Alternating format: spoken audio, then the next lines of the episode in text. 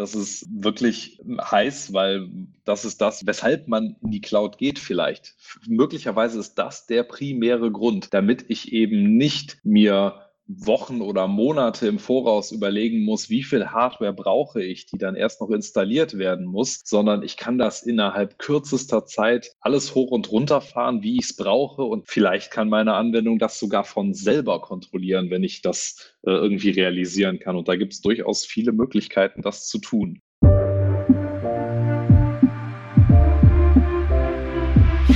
Herzlich willkommen zu unserer aktuellen Skillbyte Podcast Episode Nummer 30, die 12 Faktoren des Cloud Native Development Teil 2. Abonniert unseren Kanal für mehr spannende Themen aus dem Technologieumfeld. Wenn ihr Hörerfragen habt, sendet uns gerne eine E-Mail an podcast.skillbyte.de. Gerne könnt ihr uns auch eine 5-Sterne-Bewertung hinterlassen und ganz wichtig, den Podcast an eure Freunde weiterempfehlen, die sich ebenfalls für die Themen interessieren. Ich bin heute hier wieder mit Oliver. Hi Oliver. Hallo Maurice, schön wieder dabei sein zu dürfen. Gerne, gerne. Und wir besprechen heute in unserem zweiten Teil die Faktoren 7 bis 12 von der 12-Factor-App oder 12-Factor-App. Der siebte Faktor ist die sogenannte Bindung an Ports, englisch Port Binding. Was meint das genau? 12-Faktor-Apps sollen self-contained sein. Das heißt, sie sollen alles mitbringen, was sie benötigen. Da es Microservices sind, sollen sie auch ihren eigenen kleinen Webserver mitbringen oder ihren Container mitbringen, der dann eben startet und die Anwendung verfügbar macht, indem er Ports öffnet und auf HTTP-Requests lauscht. So wird quasi ein Service exposed. Java Webserver könnten Jetty sein oder Tomcat. Das Falcon Framework äh, kann man für Python benutzen. Ich weiß nicht, welchen Webserver hast du benutzt für deine Projekte? Ich habe am Anfang das erste Mal für Entwicklungszwecke der Einfachheit halber noch tatsächlich den von Flask selber benutzt. Der bringt einen eigenen Webserver mit. Ich habe nachher dann auf G-Unicorn abgegradet, wenn man so will, weil der einfach ein bisschen mehr Last aushält und unter Last eben zuverlässiger arbeitet. Nginx wäre natürlich auch noch gegangen im Python-Umfeld. Ah, okay. Ich kenne Nginx noch als Alternative zum Apache Webserver, aber da war es, glaube ich, noch ein C-Programm. Auf jeden Fall starten diese Web-Services, öffnen einen oder mehrere Port. Oft öffnen Sie mindestens zwei Ports, also einen Nutzlastport 8080 zum Beispiel für HTTP-Requests und es gibt noch einen Port, entweder einen eigenen Port 8090, wo man dann Health-Informationen zu dem Service abrufen kann. Manchmal läuft das aber auch über den gleichen Port und ähm, wird einfach nur unter einer URL slash Health zum Beispiel registriert und dann kann man dann sehen, ob der Dienst lebt und ordnungsgemäß funktioniert. Das sind, das kann man an der Stelle vielleicht noch dazu sagen, dann jetzt gerade die Ports, wir reden ja über Webserver, die nach außen auch sichtbar sein sollen. Also sprich, die durch Load Balancer oder ähnliche Kontrollgruppen von meinem Container-Cluster zum Beispiel nach außen durchlässig sind. Ich habe natürlich auch innerhalb meiner verschiedenen, zum Beispiel Container, die ich für meinen Microservice brauche, auch nochmal Netzwerk-Traffic, der aber komplett weggekapselt von der Außenwelt ist, wo nochmal eigene Port-Bindings dann innerhalb funktionieren und notwendig sind. Genau, also ich glaube, das muss man sich so vorstellen. Man hat diese Landkarte von den Diensten, die öffnen ihre Ports, um untereinander zu kommunizieren, aber nur ganz wenige kommunizieren wirklich mit der Außenwelt oder dem Internet, nämlich die, die dann nochmal hinter einer gesonderten Firewall oder hinter einem Load Balancer sitzen und die halt auch nur für die Web-Requests zuständig sind. Aber die ganzen Suchen, Bildtransformationen, Datentransformationen, die sprechen zwar auch über Ports miteinander, diese Services, aber das geschieht halt alles im Hintergrund. Genau, und auch die Anbindung an ausgelagerte Services, wie äh, wenn man sich an die Episode vom letzten Mal erinnert, die Datenbank zum Beispiel mhm. oder externe Persistenzschichten, auch die Kommunikation über Ports ist eben weggekapselt von der Öffentlichkeit, damit ich da eben nicht über einen HTTP-Request direkt an meine Datenstruktur im Backend komme, damit man sowas eben nicht ausnutzen kann. Ich finde das immer ganz erstaunlich, diese, da entsteht ja dann so eine Landschaft von Microservices, die alle untereinander sprechen können und man kann die sehr sehr dynamisch eben über diese Portverbindungen miteinander verknüpfen. Und es kann halt durchaus auch sein, dass ein Service, der autark war, dann ein Backing-Service von einem weiteren Service wird. Ne, also zum Beispiel ein Service, der ein Bild croppt oder Bilder bearbeitet und der für sich funktioniert mit einem Bild, könnte dann ein Backing-Service werden für eine Fotobuch-Applikation, die eben viele, viele Bilder croppen muss und ähm, also beschneiden muss und die äh, Farben vielleicht verbessern, indem er einfach mehrfach aufgerufen wird. Und an der Anwendung müsste dafür nichts geändert werden. Es müsste nur eine Anwendung davor gestellt werden, die mehrere Bilder verwalten kann. Ja, absolut. Das ist, ähm, wenn man das mit, mit Programmierparadigmen vergleichen will, ist es vergleichbar mit objektorientierter Programmierung. Ich erzeuge mir quasi diesen Service, der Bildbearbeitung macht, den kann ich in ähm, mehreren Instanzen theoretisch aufrufen und ich kann auch Applikationen haben, die den dann wiederum selber benutzen. Ich kann das also wirklich alles schön klein und kompakt halten. Deswegen heißt es am Ende ja auch Microservice. Wie Lego-Steine, die zusammengesteckt werden. Ja, zum Beispiel. Ja, genau. Und die ganzen Requests, das sollte man vielleicht auch noch sagen, die werden halt im Cluster selber, können sie eben mit Kubernetes, Load Balancern oder weiteren Routing Services im Grunde wie, ja, wie bei einem Hardware-Router, können halt dann auch diese Requests geroutet werden und man ist dann äh, sehr flexibel. Genau. Ja, in einer, in einer Cloud-Umgebung würde dieser Service dann vom Cloud-Provider zur Verfügung gestellt werden, weil dann ja alle initialen Anfragen der User gegen diesen Load Balancer vor der Cloud quasi laufen müssen und der würde dann eben den Traffic in mein persönliches weggekapseltes Netzwerk äh, reinführen. Genau. Ja, das stimmt. Das ist eine sehr elegante Methode mit den Ports und auch betriebssystemübergreifend. Also alle modernen Betriebssysteme können natürlich Netzwerkports öffnen und verwalten. Von daher ein sehr verbreiteter Standard. Kommen wir zum achten Punkt der Nebenläufigkeit. Englisch Concurrency. Und das ist ein ganz heißes Thema, nicht nur für 12-Factor-Apps, sondern generell für die ganzen Cloud-Umgebungen und das DevOps-Entwicklungsmodell. Hier geht es nämlich um die Skalierbarkeit einer Anwendung. Das ist wirklich heiß, weil das ist das, weshalb man in die Cloud geht vielleicht.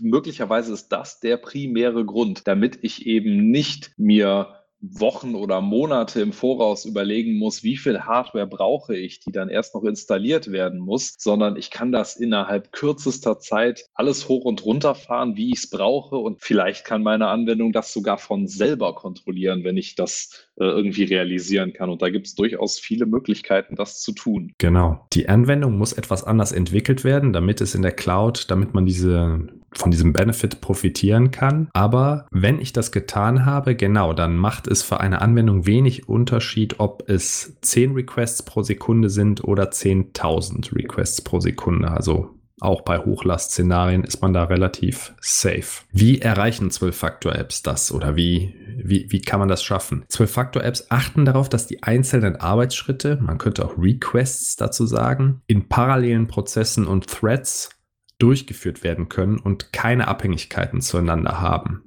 Wir haben ja schon in der ersten, im ersten Teil gesagt, dass Prozesse den Share-Nothing-Ansatz folgen. Das heißt, dass sie nicht aufeinander warten müssen, weil es keine Abhängigkeiten gibt. Jetzt kann man sich vorstellen, wenn ein Bild hochgeladen wird auf einem Server, könnten natürlich auch 100 Bilder parallel hochgeladen werden auf 100 Servern. Wenn man dieses Paradigma einhält, funktioniert das ganz genauso. Und da kommt dann diese Elastizität einer Cloud-Anwendung her. Meistens gibt es noch eine Aufteilung. Es gibt die kurzlebigen Requests, also ein Nutzer ruft eine Webseite auf, speichert ein Bild ab und es gibt die langlebigen Hintergrundprozesse, also Cleanup-Jobs, Migrationsjobs, die meistens zyklisch laufen und zu gewissen Zeiten angestoßen werden und die sehr, sehr lange laufen. Und äh, du hast eben den Rückverweis auf das Share-Nothing-Prinzip gemacht. Das ist hier, das sollten wir auch nochmal betonen, wirklich wichtig, weil wenn ich ein Stateful Prozess habe, der angefragt wird, ist das natürlich für die Parallelisierbarkeit gerne mal ein Bottleneck, den ich nicht umgehen kann. Man kann natürlich hochgradig parallel aus einer Datenbank lesen, aber in die Datenbank reinschreiben parallel, ähm, das ist dann eben schwierig bis unmöglich. Und da muss man dann eben aufpassen, wie man seine Anwendung entwickelt, beziehungsweise wie man eben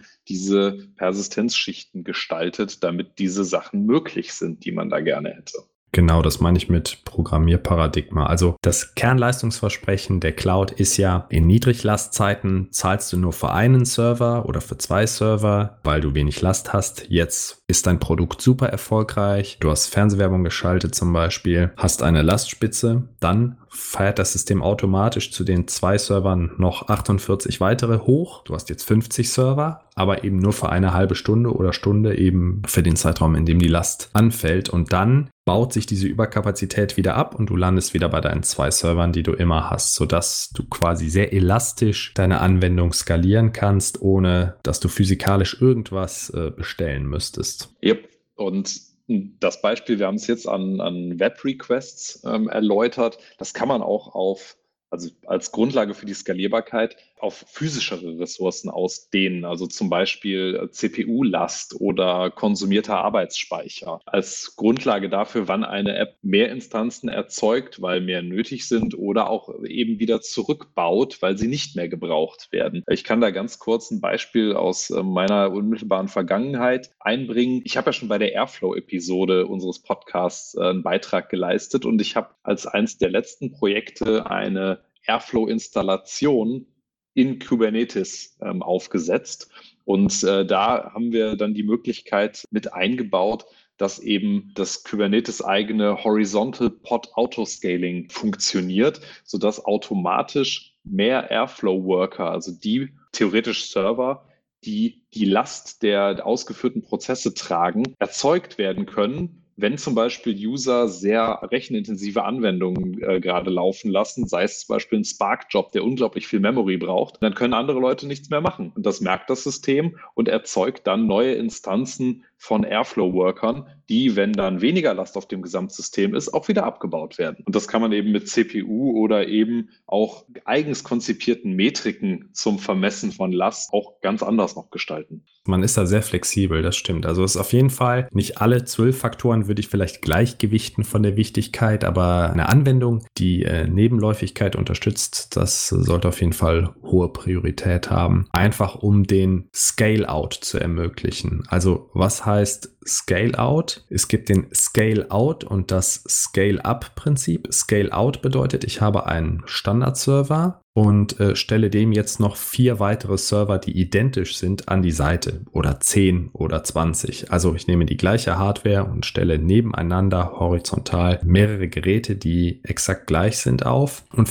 durch diese Parallelverteilung erreiche ich dann eine Lastverteilung. Das wäre der Scale-out. Scale-up wäre, ich habe drei Standard-Server und die Last steigt und jetzt beginne ich diese Standard-Server aufzurüsten. Mehr CPUs, mehr Arbeitsspeicher, mehr SSD-Platz und so weiter. Aber der Scale-up funktioniert nur bis zu einem gewissen Grad und dann wird es sehr, sehr teuer. Also irgendwann gibt es einfach nicht den einen Server mehr, der die Last der Anwendung verarbeiten kann oder ist extrem teuer. Man denkt an Supercomputer, die nur von Universitäten betrieben werden können oder Regierungsinstitutionen, die immense Kosten verursachen. Das wären Scale-up-Maschinen oder das wäre der Scale-up-Prinzip. Aber man möchte natürlich das Scale-out sich zunutze machen. Günstige Standard-Hardware Server-Grade Standard-Hardware nebeneinander stellen, um endlos, sage ich mal, zu skalieren. Und das ist dann natürlich auch nochmal einfacher, wenn man bereits eine laufende aktive Anwendung hat. Ist es natürlich viel einfacher, gleichwertige Instanzen meiner Applikation mit Ressourcenkonsum oder, oder ja, Ressourcen insgesamt einfach zu erzeugen, als bestehende nach oben zu skalieren. Das muss in den meisten Fällen, äh, würde das bedeuten, ich muss die Instanz abschalten und eine andere dafür hochfahren. Das heißt, ich kann das nicht während dort Prozesse laufen machen, wenn ich feststelle, der Prozess braucht mehr Ressourcen. Da bin ich an die Limitierung, die ich beim Erzeugen dieser App-Instanz eingegangen bin, daran bin ich gebunden. Das heißt, dieses Scale-out-Prinzip setzt auch voraus, dass meine, meine Anfragen eben äh, parallel eintreffen ich vor allem darüber die Last habe und nicht durch Einzelprozesse, weil wenn der einmal gestartet ist, kann ich da auch nichts mehr dran machen. Und beim Scale-Out kannst du dann auch Hardware leichter tauschen. Ne? Wenn was kaputt geht, ist es nicht so schlimm. Von den fünf Servern geht einer kaputt. Okay, den kann man dann ersetzen und dann merkt es hoffentlich keiner. Und du kannst auch Hardware-Upgrades einfacher machen. Du kaufst dann immer neue Server, um die alten dann doch mal abzulösen. Wenn du es im eigenen Rechenzentrum machst, in der Cloud kaufst du natürlich keine neuen Server, sondern provisionierst einfach neue Server und kannst dann nach und nach die Anwendung umschwenken auf die neuen Maschinen. Der neunte der zwölf Faktoren ist die sogenannte Disposability oder zu Deutsch der Einweggebrauch. Ein sperriges deutsches Wort. Was bedeutet das konkret? 12-Faktor-App-Dienste oder die Prozesse dieser Dienste sind disposable. Das heißt, sie sind für den Einweggebrauch gemacht und können gestartet und gestoppt werden zu einem beliebigen Zeitpunkt. Wir haben ja gerade eben uns dieses Beispiel vor Augen geführt. Wir haben zwei Server. Jetzt haben wir ein Last-Szenario. Das skaliert auf 50 Server. Wir fangen die Last ab und irgendwann haben wir wieder die normale Ausgangslast. Das heißt, diese 50 Maschinen werden nach und nach abgebaut, bis wir wieder bei den zwei Servern der Ausgangssituation sind. Das heißt, es sind in der Zwischenzeit viele Prozesse gestartet worden beim Scale-out. Und als wir dann später wieder zurück zu den zwei Maschinen zurückgekehrt sind, sind viele Prozesse wieder gestoppt worden. Das kann man dadurch, ist deshalb kein Problem, weil wir den State in Backing Services halten, also in Key Value Stores oder in Datenbanken. Deshalb können wir die Prozesse zügig starten und stoppen. Heißt aber auch, dass die Prozesse möglichst klein sein sollten oder die 12-Factor-Apps möglichst klein sein sollten, damit die Startup-Zeit eines einzelnen Prozesses minimal ist, also im Bereich von Sekunden. Je nachdem, was man da jetzt gerade betreiben will als 12-Factor-App, um auf das Beispiel von Airflow eben zurückzukommen, kann man dem Ganzen natürlich noch eine gewisse Zeit einräumen, bis die App eben äh, terminiert wird und der Prozess wirklich beendet wird, weil zum Beispiel noch Prozesse laufen, die man nicht, ich sag mal, fast böswillig äh, terminieren will. Ja? Wenn man zum Beispiel das Umfeld von einem Airflow-Cluster hat oder einem Cluster hat, der mit Airflow betrieben wird, wo verschiedene User drauf arbeiten, dann möchte man nicht laufende User-Prozesse killen und, und äh, hart abschalten, sondern möchte denen vielleicht noch fünf Minuten Laufzeit geben, aber dass, der, dass diese Instanz der Applikation keine neuen Requests mehr annimmt, sondern wenn der Prozess durch ist, dann runterfährt. Das kann man unter Umständen dann auch ein bisschen netter designen, dass es nicht ganz so, so hart ist. Aber prinzipiell sollte es natürlich möglich sein, sofort abschalten zu können, ohne große Verluste in Kauf nehmen zu müssen. Genau, also normalerweise würde der Prozessmanager, wenn man ihn so nennen will, oder Kubernetes so bezeichnen möchte, würde sagen, okay, Dienst, ich möchte dich stoppen. Dann würde das SIG-Term-Signal an den Prozess gesendet werden. Dann bekommt die App eine sogenannte Grace Period eingeräumt, sagen wir mal 10 Sekunden. Was passiert mit der App? Die App schließt die Ports, ne? also schließt ihren Port nimmt keine neuen Requests mehr an. Die, die sie aber noch hat und verarbeitet, die werden noch zu Ende verarbeitet oder das Zwischenergebnis wird zu Ende verarbeitet. Irgendwann sind diese Requests aber abgearbeitet und dann würde die App sich von selber terminieren wenn sie äh, disposable ist. Äh, das wäre der nette Fall, ja, den man anstreben sollte. Dennoch müssten oder sollten die Prozesse auch möglichst robust äh, entwickelt äh, werden gegenüber einem plötzlichen Kill ne? oder wenn die Hardware kaputt geht darunter oder sonst irgendwie jemand auf äh, Terminate äh, Virtual Machine klickt, dann stirbt der Prozess natürlich sofort und auch das sollte keinen katastrophalen, ungültigen Zustand in der Datenbank hinterlassen, den man dann mühsam debuggen muss. Und das sind die Anforderungen hier bei Disposability. Ist auch im Sinne des Entwicklers und des DevOps-Menschen auf jeden Fall. Also wenn Prozesse höflich gestoppt werden können oder auch äh, nicht so höflich. Das beschleunigt die Entwicklung, das Testen von Konfigurationswechseln und einfach die generelle Robustheit der Anwendung auch in Produktion. Genau, das heißt, wenn ich entwickle, sollte ich darauf achten, dass Schreibzugriffe auf Persistenzschichten im Optimalfall ähm, atomar erfolgen können. Also dass ich in einem Prozess nicht viele kleine Schreibzugriffe auf zum Beispiel eine Datenbank habe, sondern das im Optimalfall als ein Request gegen die Datenbank abfeuern kann und die das dann eben atomar wegschreibt, so dass ich keine undefinierten Zustände, die zu einzelnen Prozessen gehören, dann per Hand aufräumen muss, genau wie du es gerade gesagt hast. Ja. Ist also auch wieder eine Anforderung an die Entwicklung der App. Da muss man eventuell ein bisschen anders rangehen als wenn man das in einem Mainframe-Umfeld machen würde. Ist meiner Ansicht nach auch ein sehr wichtiger Punkt, Disposability. Äh, fast so wichtig wie die Nebenläufigkeit, weil es eben auf die, ja, das Kernleistungsversprechen dieser äh, schnellen Skalierbarkeit nach oben einzahlt. Und man hat schon, wenn man sich die anderen Faktoren zu Herz nimmt, so viel Vorarbeit geleistet, dadurch, dass man den State in Backing Services hält, dass man hier nicht mehr so viel Arbeit hat, die Disposability sicherzustellen. Einfach einen Händler schreiben, der auf SIG-Term äh, reagiert, den Port dicht macht und die äh, vorhandenen Transaktionen noch ausführt. Und dann, also kommt natürlich auf die Komplexität der Anwendung an, aber generell sollte es nicht so kompliziert sein.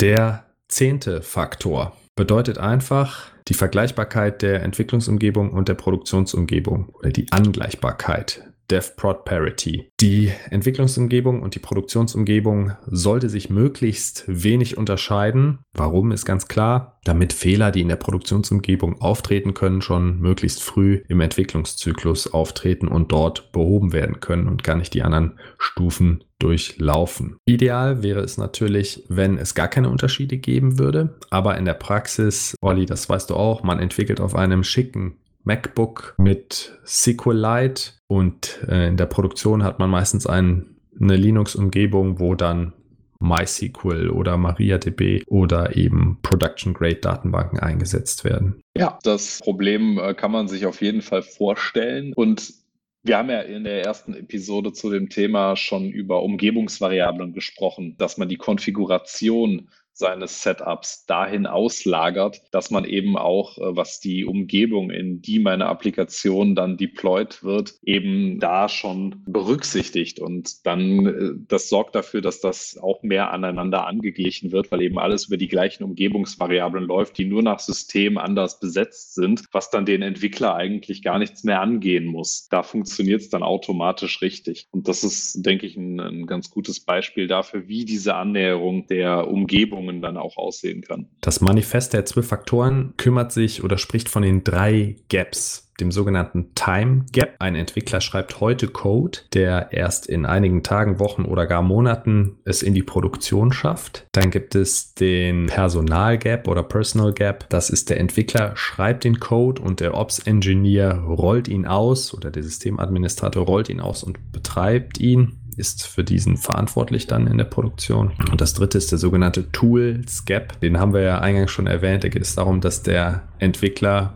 beispielsweise auf OS X mit einem MacBook ähm, entwickelt, aber das Produktionssystem mit Linux äh, bestückt ist. Und zwölf Faktoren-Apps sollten eben diese drei Gaps minimieren. Also das Time Gap, würde man mit Continuous Deployment reduzieren können, ne, wenn der Code direkt getestet oder in einer automatischen Bildpipeline getestet, paketiert, ausgerollt wird und sei es auch noch auf einem Testsystem, würde man äh, sehr schnell Fehler bemerken und der Entwickler ist hoffentlich noch geistig dann in den Änderungen drin, die er zuletzt gemacht hat und kann die schnell beheben. Der Personal Gap, der weicht sich ja auf, also es gibt nicht mehr den Entwickler und den Systemadministrator und beide rangeln. Der eine baut Features, der andere will eine möglichst stabile Anwendung haben, damit sie äh, nicht crasht und er nachts aufstehen muss. Das DevOps-Mindset und äh, Infrastructure as a Service verlagern ja schon die Verantwortung für den Betrieb der Anwendung auf den Entwickler, der das natürlich auch dann beherrschen muss und können muss. Und den Tools Gap, da zähle ich jetzt auch die Verwendung der Systemvariablen dazu, sowie Software-Tools wie Docker und Kubernetes kann man auch lokal benutzen mit Minikube, vereinheitlichen dann auch die Werkzeuge von der Produktions- und der Entwicklungsumgebung und machen diese so ähnlich wie möglich. Gleich kriegt man es natürlich nicht hin, aber sehr, sehr ähnlich. Gerade Docker leistet hier gute Dienste, um nicht unvorhergesehene Effekte zu laufen. Genau, da würde ich an der Stelle kurz noch eine weitere Lanze für Docker brechen. Es ist wirklich toll. Ich habe die letzten äh, Projekte, auch das Airflow-Projekt, von dem ich erzählt habe, auf Windows-Geräten entwickelt. Ich hatte zwar eine IDE, die prinzipiell in der Lage ist, überall zu laufen. Und mit, der, mit dem Windows Subsystem Linux hat man ja auch eine quasi native, zum Beispiel Ubuntu-Shell auf seinem System.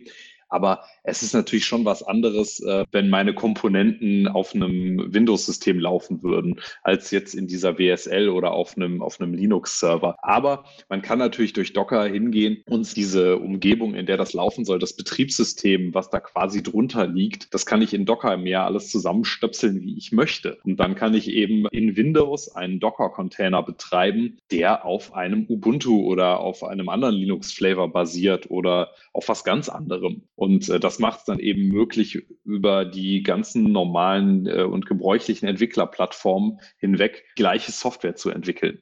Das ist wirklich toll. Es ist dann auch egal, an welchem Gerät ich sitze. Hauptsache, es ist schön schnell.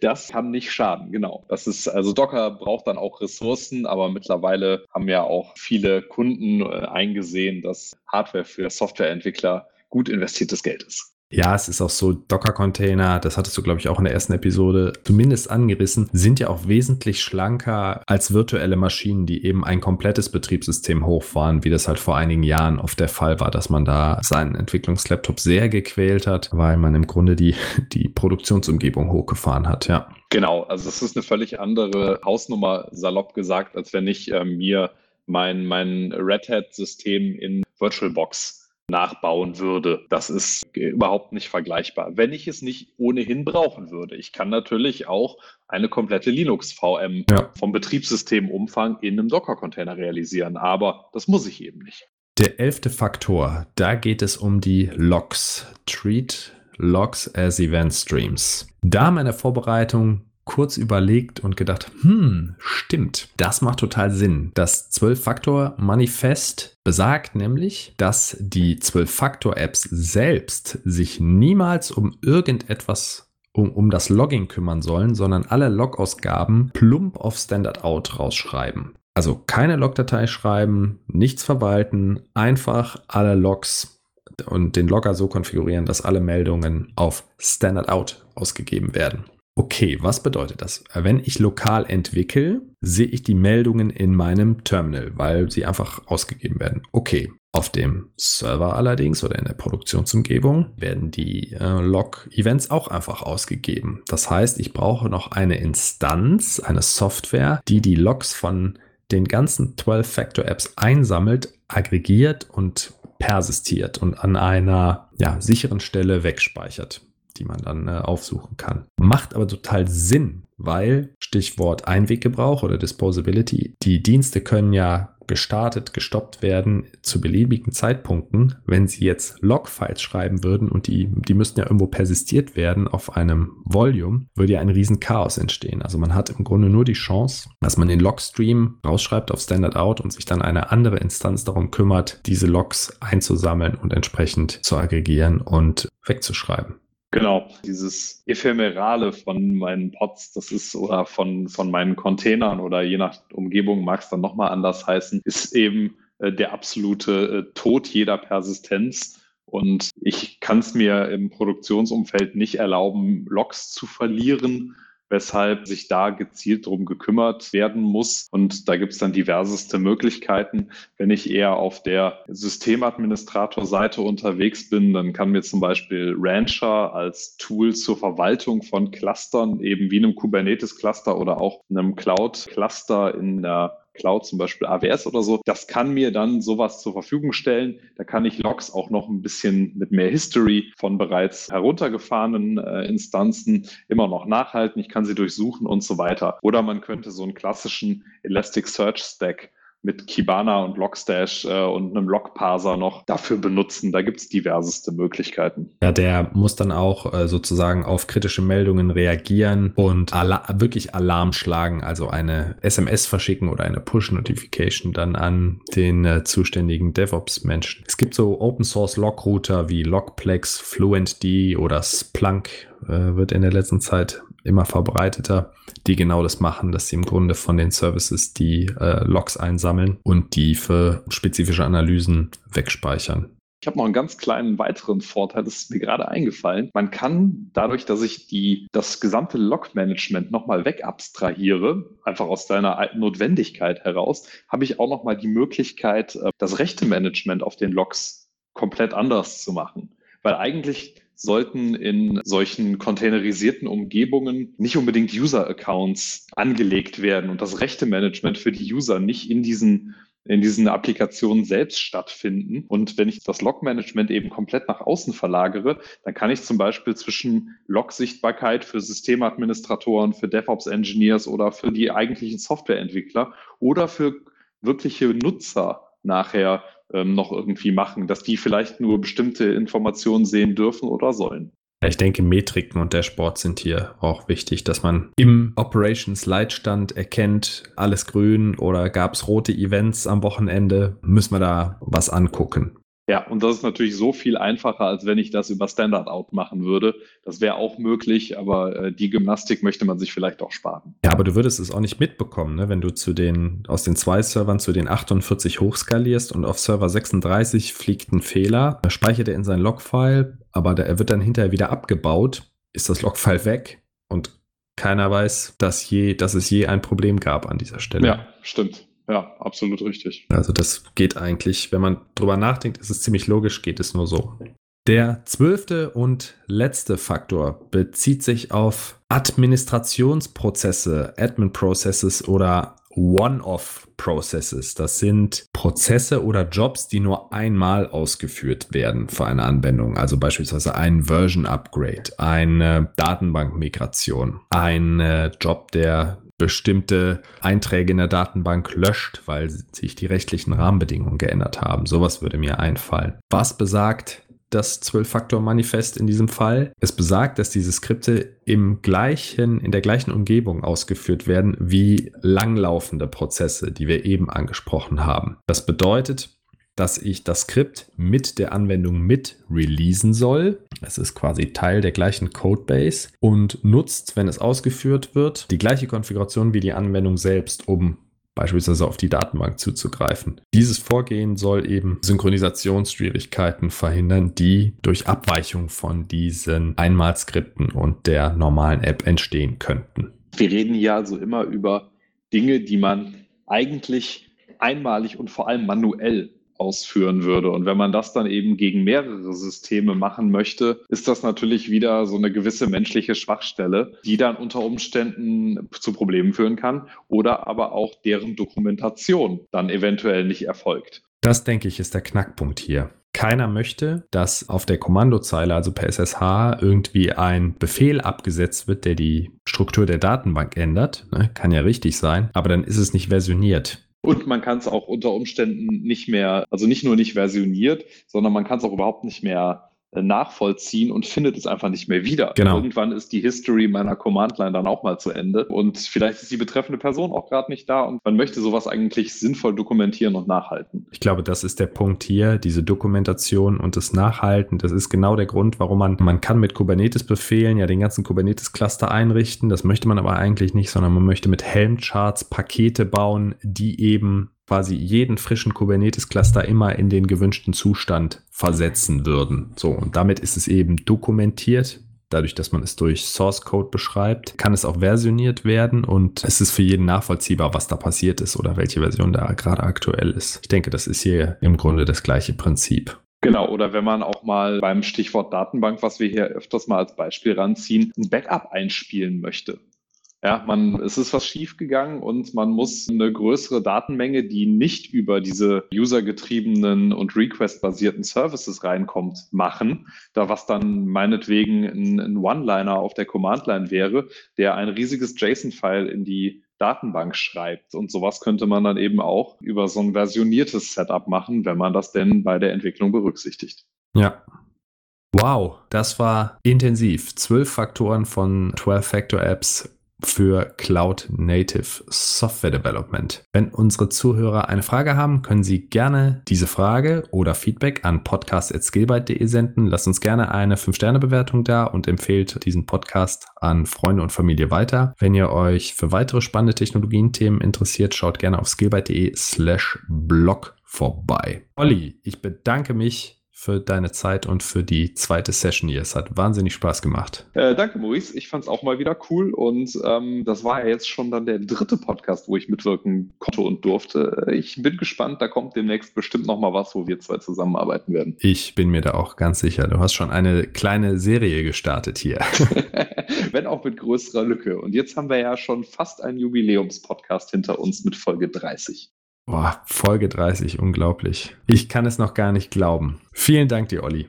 Jo, gerne, Boris. Dann äh, bis bald. Bis bald. Ciao.